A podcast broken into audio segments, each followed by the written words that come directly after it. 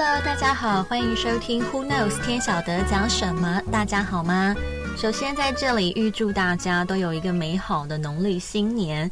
上一集的 Podcast 因为要做调整，暂停一次。什么调整呢？跟大家揭晓，未来我们会同步在 YouTube 用影音的方式呈现。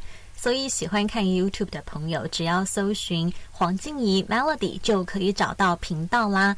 欢迎大家跟 Melody 一起 YouTube 相会，而习惯听 Podcast 还是可以照常收听。上次有朋友留言说，希望来聊聊结婚的议题啊。结婚当然就是两情相悦的一件事啊。不过美中不足的是，难免会吵架。吵架的时候该怎么面对？不可能相爱相杀，所以这集要来探索一下，在国外很出名的冷静专线。这支冷静专线其实还有一个很不寻常的特点哦。每当情侣或是夫妻想向外界求助的时候，我们通常都会预设女性是较为弱势的那一方，因为女性跟男性相比，身材比较瘦小，看起来柔弱，容易被定位是受害者。但事实都是这样吗？好，无论是精神或生理受虐的女性，或者在性别认同上属于非异性恋而感到疑惑的 LGBTQ 多元社群。求助专线的目的都是在帮助生活中需要解惑、生活中感到无力、需要精神支援的人。位于哥伦比亚一条新的求助专线，却在进行所谓的逆向操作，也就是说，把注意力放在男性身上。为什么要把注意力集中给男性？首先带大家了解，南美洲哥伦比亚的大男子主义是非常根深蒂固的。虽然已经是二十一世纪，时代变迁，但一些传统观念仍然没有跟着改变。在哥伦比亚，仍然认为男性必须占主导地位。所谓的主导地位，并非是父随夫姓那种意识形态，而是在拉丁美洲文化中，男性必须无坚不摧、无所畏惧的哦。男性不能有恐惧、难过、委屈、绝望的情绪，必须时时与这些负面情绪抽离，展现。我就是见过大风大浪，什么苦难都得一肩扛的啊！但你觉得男性是何方神圣啊？他们也不过是人，所以这样的观念哦，也驱使男性更为压抑，陷入万丈深渊。为了要努力满足周遭的人，达成社会期待，结果盛极必衰，物极必反。导致他们因此伤害生命中的女性，甚至对另一半产生拳脚相向的问题。即使有很多热线专线都是以女性为中心，但实际上是有很多愿意而且也正在努力摆脱大男子主义的男性们，却没有任何可以求助的管道，去帮助他们理解自己的情绪并控制冲动。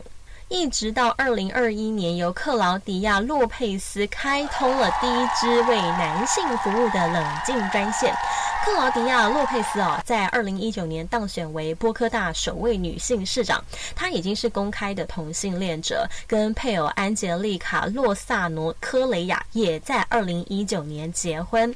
那这条冷静专线便是由克劳迪亚·洛佩斯主导，二零二一年开通，用来解决那些因大男人主义文化而导致愤怒。妒忌、暴力中做困兽之斗的男性，根据当局统计，这条专线的效果还不错哦。估计每天有十二位来自各行各业的男性来电，他们会解释哦，因为担心愤怒会演变成肢体冲突，所以赶紧抠了冷静专线来缓缓自己的情绪。但是冷静专线的开销呢，就没这么乐观了。这支专线每年花费波科大市政府。约三十万美元，折合新台币九十多万。当这些有需求的男士们 call in 的时候呢，就有一组心理学家专门接电话。由于民众的背景都不一样，专业心理师会向他们解释你们为何感到挣扎，然后帮助厘清感到不开心的地方。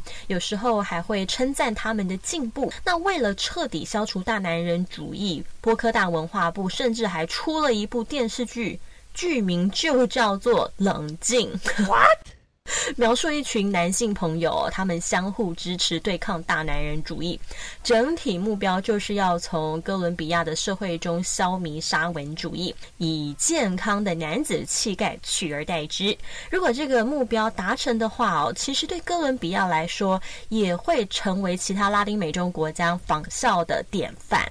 那 Melody 觉得设立像这样的冷静专线真的蛮不错的，算是利益良善。因为我们有时候难免会跟亲密的家人、朋友闹不愉快，哎，这个应该跟我携手一生一世的心上人，居然让我这么的不爽。旁边的人叫你冷静冷静。呃，深呼吸其实真的很难，对不对？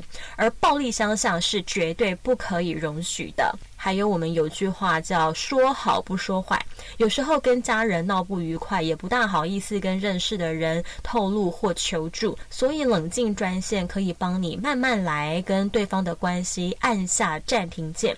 不开心时，替自己争取更多的时间，跟陌生人，而不是是跟心理专家聊一聊哈，然后帮你排忧解闷，说不定就海阔天空了。而且这支专线还是公费。出资哦，所以我觉得呀，未来的成效应该会越来越好。那么，不知道大家对冷静专线有什么想法呢？我们今天的分享就到这。友情提醒，请大家一定要记得订阅留言。若你对这集有什么想法，还有想要许愿的主题，也欢迎在留言区留言。让我们在下期的 Podcast 不听不散。祝大家新年快乐，新恭喜，拜拜。